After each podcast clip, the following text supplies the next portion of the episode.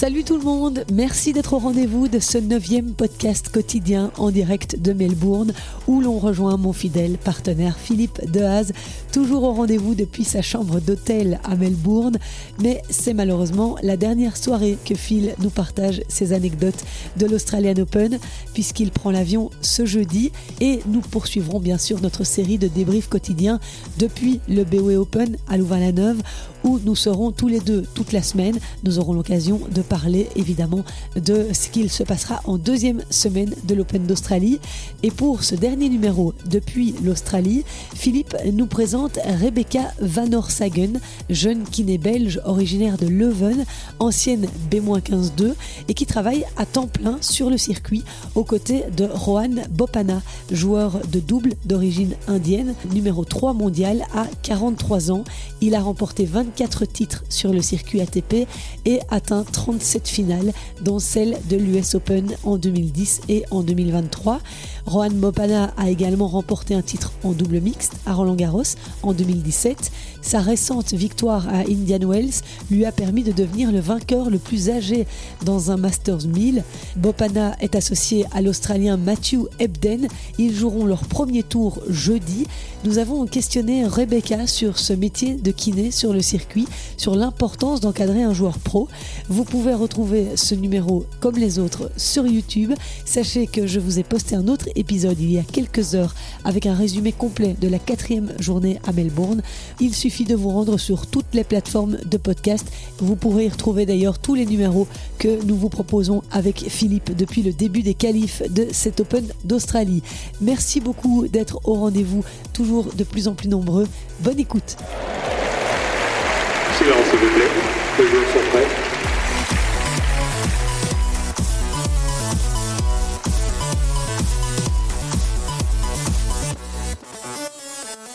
Bonjour à tous, bonjour Melbourne. Alors euh, Philippe, tu es venu euh, avec une invitée qu'on a hâte d'entendre. Rebecca est kiné sur le circuit. Elle accompagne un joueur de double, euh, Rohan Bopana, qui est numéro 3 mondial en double. Alors Philippe, en étant sur le circuit, il rencontre toujours des gens qui peuvent euh, nous faire vivre les coulisses finalement euh, de tous ces événements et surtout de Grand Chelem.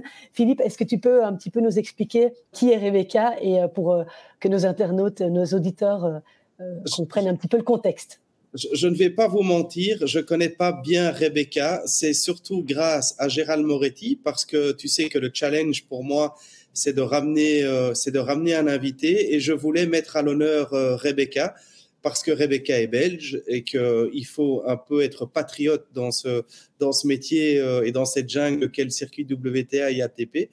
Euh, Rebecca, elle est donc kiné, elle va, elle va se présenter juste après, mais je voulais mettre euh, la lumière sur le métier, un métier qui est pas très connu parce que, enfin, il est connu le métier bien sûr, mais ce sont des des gens du staff qui ne sont pas toujours mis en avant, qui n'ont pas toujours la reconnaissance, je trouve, qu'ils devraient avoir et Rebecca fait partie du team euh, en, tant que, en tant que physio. On parle souvent des coachs, on parle de temps en temps des préparateurs mentaux, mais on parle, je trouve très rarement euh, des physios qui ont un rôle absolument important dans la performance. D'ailleurs, tous les meilleurs joueurs du monde voyagent avec leur physio.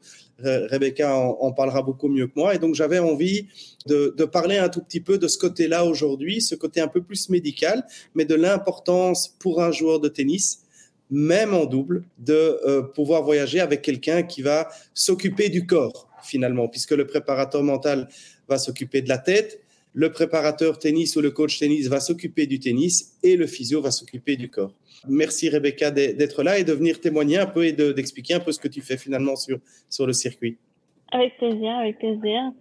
Euh, oui, je travaille avec Juan Bopana. Il a 43 euh, ans, donc c'est très important de maintenir le, le corps. Le tennis est un, sport très physique, euh, donc c'est très important de aussi travailler la prévention. Il y a beaucoup de gens qui qui ne respectent, elles respectent pas, c'est un gros mot, mais c'est pour dire ils donnent pas l'importance euh, au, au métier de physio pour euh, voyager avec eux parce qu'ils n'ont pas de blessures, ils se sentent bien. Ils vont que penser à une physio quand les blessures sont déjà là. Et c'est très important pour les, les joueurs professionnels qui sont dans une bonne santé, le, le corps, il se sent bien. Mais s'ils font pas d'exercice, ils se maintiennent pas le corps, la mobilité, la flexibilité, les, les soins après les matchs, avant les matchs, avant les entraînements.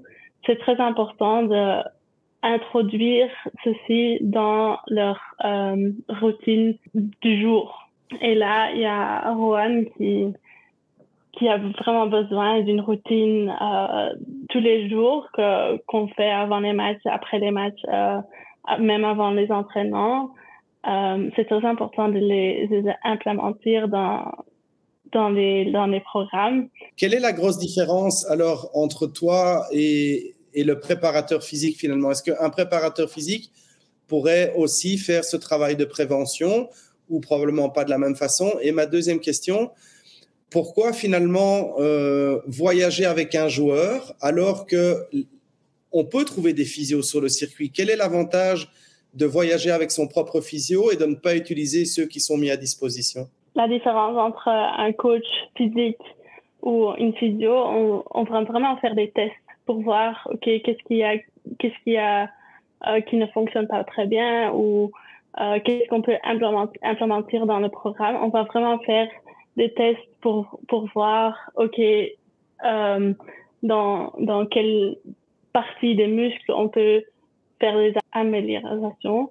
C'est pas que le coach physique n'est pas nécessaire. On va travailler ensemble pour le maximal du, joueur. Et pourquoi pas employer les, les vidéos qui sont disponibles sur le tour. Il y a beaucoup, beaucoup de gens utilisent les, kinés sur le tour, mais le problème, ils, ils ont que le temps pour, par exemple, 20 minutes ou 30 minutes sur la journée. Et les joueurs, ils ont besoin plus de 30 minutes ou 20 minutes sur la journée parce qu'ils sont pas disponibles tout, les, tout le temps il y a les gens qui ont match, donc alors ils sont prioritaires sur les sur les jours euh, que vous que par exemple euh, le joueur a qu'un entraînement et il y a beaucoup de joueurs qui ont besoin quelque chose des tips euh, des des treatments pour euh, le match. Alors ils vont avoir priorité pour au-dessus de de les gens qui sont juste là pour s'entraîner. Quand vous avez votre propre kiné vous pouvez dire ok à telle heure je veux mon traitement tu sais vraiment planifier le, le jour comme toi tu le veux. En plus, t'as pas toujours le même kiné qui va être disponible tous les tournois si tu, si tu utilises les kinés qui, le, que le WTA ou la ATP donne. Euh, si tu travailles avec un propre kiné, il y a un propre kiné qui, voit toute l'évolution de, de la saison, des, des mois que tu travailles ensemble. Donc, il comprend plus comment ton corps il réagit sur les traitements, comment il récupère. Et je crois que c'est un avantage que c'est pour travailler avec ton propre kiné. C'est une question euh, depuis le début qui me taraude. Comment tu as atterri dans l'équipe euh, de euh, Rohan Bopana euh, Donc, en 2022, j'ai travaillé à European Open à Anvers. Là, j'ai travaillé dans le, team médical toute la semaine et là, je l'ai rencontré parce qu'il jouait le tournoi. Il a joué le final là aussi en double. Et on, a commencé à parler et en fait, il était en train de chercher une, euh, kiné ou un kiné qui pouvait euh, voyager plein temps. Et c'est pas facile de trouver des gens qui, qui savent voyager plein temps parce qu'ils ont un cabinet, ils ont des enfants. Et moi, j'avais pas de boulot à ce moment. J'étais en train de chercher et aussi parce que j'ai euh, j'ai joué au tennis avant aussi, donc j'avais un peu une idée comment le corps il, il bouge, euh, comment c'est pour, pour aller en tournoi. Et là, on a décidé de faire un, un trial period de trois semaines l'année passée en janvier pour voir comment ça comment ça va aller parce que être kiné de quelqu'un c'est très personnel. Ça doit tu dois avoir une, une bonne connexion aussi c'est aussi avec tes coachs. S'il n'y a pas une bonne connexion ou si vous entendez pas bien ça ça ne marche pas. Donc là on a fait trois semaines et ça s'est très bien passé. Il a aussi fait des bons résultats euh, l'année passée en mixte avec Sania Mirza il a fait finale. En Australie l'année passée en 2023 Et là, ça s'est très bien passé. Et puis, il m'a demandé si je voulais faire encore une semaine à Rotterdam et à Doha. Et euh, après, il m'a demandé si je voulais faire une, une année complète avec lui. Et euh, ça s'est très, très bien passé. Il a une de ses meilleures années. Il a terminé troisième du monde. Et puis, on a décidé encore une année cette année. Ça représente combien de semaines sur le circuit, sur l'année? Je crois que l'année passée, j'ai fait une trentaine de semaines sur l'année. C'est beaucoup. Mais pour l'instant, j'adore et j'adore le tennis aussi. Si j'aimais pas le tennis, je ne le ferais jamais, je crois. Ça, doit représenter quand même un certain coût pour un joueur. Euh, je sais que certaines joueuses belges, bah, Yanina, Grete, euh, qui sont des joueuses de simple, n'ont pas les moyens de s'offrir un, un, physio. Euh, un joueur de double qui est troisième mondial gagne suffisamment d'argent pour pouvoir s'offrir un, un, physio? Oh, C'est difficile à dire. Il a aussi les moyens que, que leur pays. Il a un programme qui, qui lui offre aussi des, des soutiens financiers. Il donne aussi l'importance pour voyager avec un kiné. Parce qu'il est pas très jeune, il, il, a 43 ans. Quand on voit l'importance d'avoir quelqu'un sur le circuit et si ça lui aide aussi, il va toujours essayer de trouver des moyens pour, euh, oui, pour avoir une kiné sur le circuit. Il y a, par exemple, le coach, il travaille, il voyage aussi, aussi avec un coach, mais il n'est pas, il n'est pas là plein temps. Il fait que les grands tournois et les, les masters. Il fait par exemple pas les 250 ou les, les 500.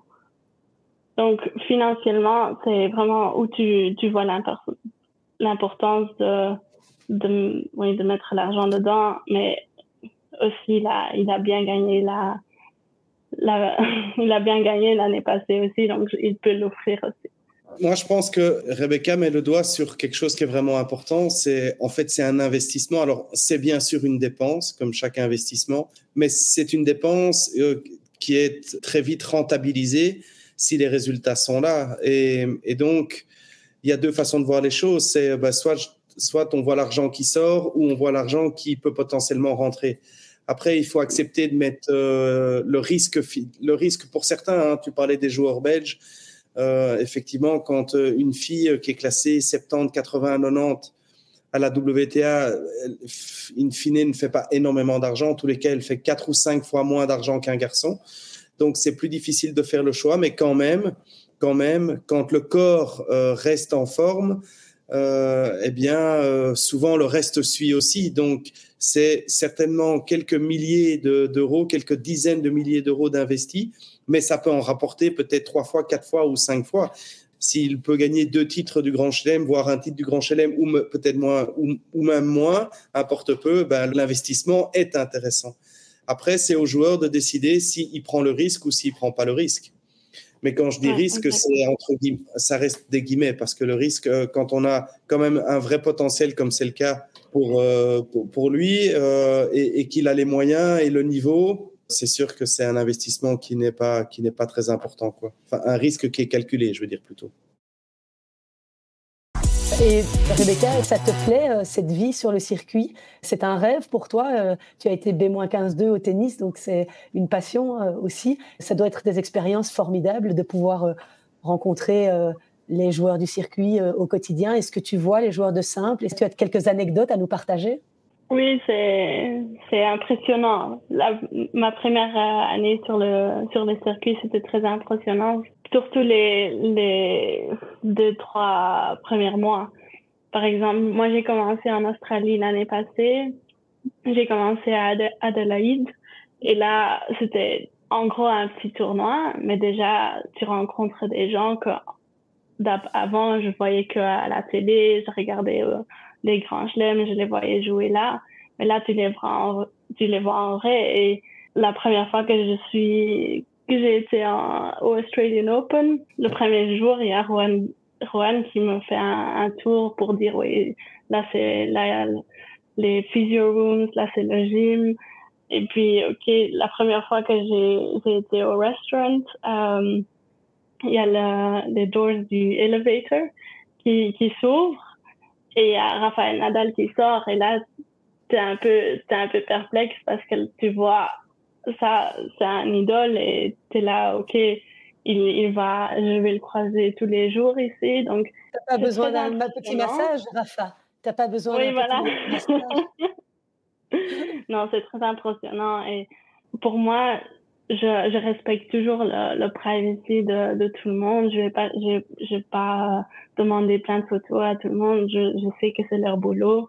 On est très professionnels aussi, mais quand j'ai commencé, je, je me suis, je lui ai dit aussi, je sais pas comment je vais réagir d'être euh, cinq semaines partie de la maison, pas voir ma famille, pas voir mes amis. C'est, c'est une vie très à part et tu dois t'adapter. Au début, c'était vraiment, tu rentrais dans une, dans une chambre d'hôtel et tu es là toute seule aussi. Et tu, tu te dis, OK, est-ce que je vais faire ça tout, pendant combien de temps? Ça, je sais pas.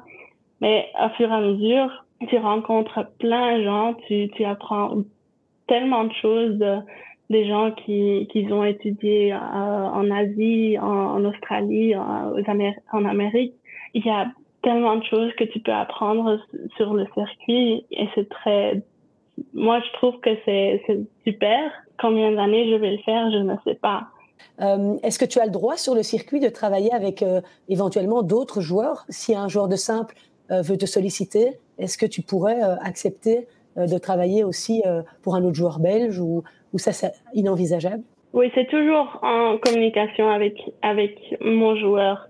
S'il y a quelqu'un qui me demande pour travailler avec lui, on va discuter les, les, les conditions, mais je vais d'abord euh, en discuter avec mon joueur avec qui je travaille. L'avantage pour le joueur, c'est qu'il coupe les, les coûts en deux.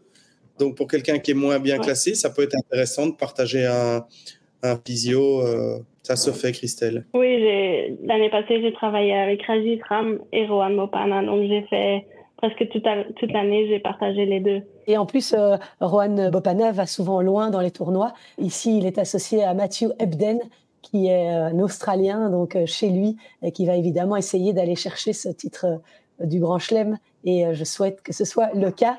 Je vais te laisser aller, Rebecca. Merci beaucoup pour ton témoignage. C'était vraiment très intéressant de t'entendre. Mais Phil, si tu as encore deux minutes pour parler euh, de, des sensations de la nuit. Tu peux rester avec nous, hein, Rebecca. Il y a eu un gros, euh, une grosse actu cette nuit, c'est euh, l'élimination de Hans Jaber dans le tableau féminin. Elle a été sortie par la tornade russe de 16 ans, Mira Andreeva, 6-0, 6-2. On s'attendait quand même pas à, une, un tel résultat.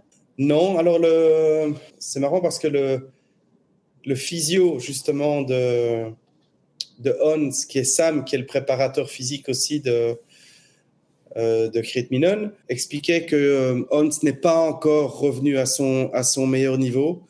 Euh, la période foncière s'est passée euh, relativement bien, mais enfin, ils n'ont pas réussi à, je pense, je ne sais pas si c'est terminé le travail, mais en tous les cas, il y a beaucoup de choses à faire encore, encore physiquement, ce qui explique probablement une partie du résultat. Alors moi j'ai une interprétation, mais elle est complètement personnelle et j'espère me tromper. J'espère vraiment me tromper parce que je pense que c'est la fille que je préfère le plus sur le circuit, euh, Jaber, et tout le monde l'aime. Elle est absolument phénoménale. Mais je sais que, et, enfin je sais, elle l'a dit dans la presse, c'est une surprise pour personne. La, la, défaite à Wimbledon a fait très très mal. Euh, elle a vraiment euh, sombré après cette défaite. En tous les cas, mentalement, c'était compliqué. Et j'espère que le fil n'est pas cassé. J'espère, mais c'est vraiment une interprétation personnelle. J'espère qu'elle va euh, retrouver de l'énergie, retrouver de l'enthousiasme, retrouver de l'envie et aller chercher le titre que, du Grand Chelem qui, qui manque à, sa magnifique carrière. Elle le mériterait tellement. Et voilà, c'est beaucoup trop tôt pour, euh, pour dire ce que, pour affirmer ce que je viens de, viens de dire. Mais j'ai eu cette, quand j'ai vu le match, euh, euh, je la trouvais un peu éteinte et je me dis waouh, j'espère que ça va aller quoi. Euh, voilà, c'est juste, euh, c'est juste ça. Maintenant, pour en revenir sur Mira Andreva, c'est évidemment l'espoir numéro un qui s'entraînait d'ailleurs chez Jean-René Lisnard jusqu'il n'y a pas longtemps. On en a un tout petit peu parlé. Elle est absolument phénoménale. Moi, je me souviens qu'à Roland contre Coco Gauff, elle était meilleure que Coco Gauff. Je crois que si mentalement elle a un peu plus d'expérience, elle peut gagner le match. Donc, c'est une fille qui va gagner des grands chelems. Andreva, Sa sœur joue très très bien aussi, un tout petit peu moins bien classée, mais il faut retenir le nom. Pour les gens qui ne suivent pas trop le tennis, on n'est pas à l'abri d'autres surprises avec cette joueuse-là. Oui, et tu disais qu'elle ne s'entraîne plus chez Jean-René Lisnard? Non, pour des raisons que je ne connais pas. Euh, non, mais ça change, c'est comme ça. Hein. tu connais un peu le, tu connais un peu le comment ça fonctionne. Il y a beaucoup beaucoup de pression, euh, surtout quand euh, on a son statut d'espoir montante. Il y a beaucoup de gens qui gravitent autour. Il y a beaucoup de pression financière, donc je pense que c'est beaucoup. C'est le sport business aussi, hein, donc il y a des choix qui se font. Je n'ai aucun commentaire à faire par rapport à ça. Je ne connais pas connais pas les tenants et les aboutissants, mais, mais ça change. Mais ce qu'il faut retenir, c'est que Andreva, c'est une, vraiment une fille qui a un tennis fantastique, qui est une chouette gamine aussi, toute jeune, euh, et qu'il faudra absolument suivre euh, dans, les, dans les prochains jours peut-être, mais en tous les cas, cette année 2024 certainement. Oui, c'était sa première euh, victoire sur une joueuse du top 10 mondial. Euh, pour euh, Mira Andreeva, qui est 47e, euh, elle. Et déjà, à Roland-Garros, elle était allée jusqu'au troisième tour dans, pour sa première année finalement dans un tournoi du Grand Chelem chez les grands. Donc elle n'a même pas passé par la case junior, Andreeva, j'imagine. Sa sœur non plus, non. Non, non, c'est marrant parce que ici, quand tu vas à NTC, donc c'est l'autre l'autre partie du, du stade où tu peux t'entraîner, hein, où il y a une belle salle de, fitness. Rebecca pourra confirmer. Les infrastructures sont absolument phénoménales. Il y a là contre le mur les gagnants juniors. Euh, et donc, tu, je m'amusais avec Gérald de regarder un peu finalement qui avait fait une belle carrière et quels, quels, sont ceux qui ont eu un peu plus difficile et ceux qui ont complètement disparu. Et alors, bon, il y a le, le, mur est assez grand, il y a beaucoup de photos. Je ne vais pas euh, citer tous les noms. Il y en a beaucoup qui ont disparu.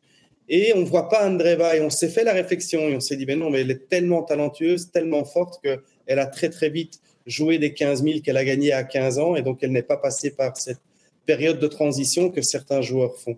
Ok. Euh, mais en tout cas, je suis euh, très triste parce que tu m'avais offert un cadeau au mois d'août, Phil, par rapport à Mira Andreeva. Tu te souviens? Oui, bien sûr. On ne pourra plus aller euh, la rencontrer chez Jean-René Lisner. Bon, il faudra que tu me trouves un autre cadeau. elle parle français, hein, on n'est pas. Mais c'est plus, ça va être plus compliqué de la voir comme Rebecca parce que il va falloir passer par des échelons de managers, de, de chic et de check. C'est pas facile. Merci beaucoup Rebecca d'avoir euh, été l'invitée dans ce podcast. Avec et puis euh, bonne chance à Rohan sur le tournoi et Philippe. Euh, le double est prévu pour demain. Yanina et Crete, elles ont bien, elles sont prêtes? Elles sont prêtes, elles jouent Elise Mertens, comme tu le sais. Donc voilà, demain soir, on ne se verra pas parce que je suis dans l'avion, je rentre. Donc euh, ce, sera, euh, ce sera sans moi euh, demain soir, Christelle. J'espère que les auditeurs s'en remettront. J'en doute pas une seconde. Merci beaucoup à tous les deux. Passez une bonne nuit et on se voit très vite. Merci, tchau, tchau.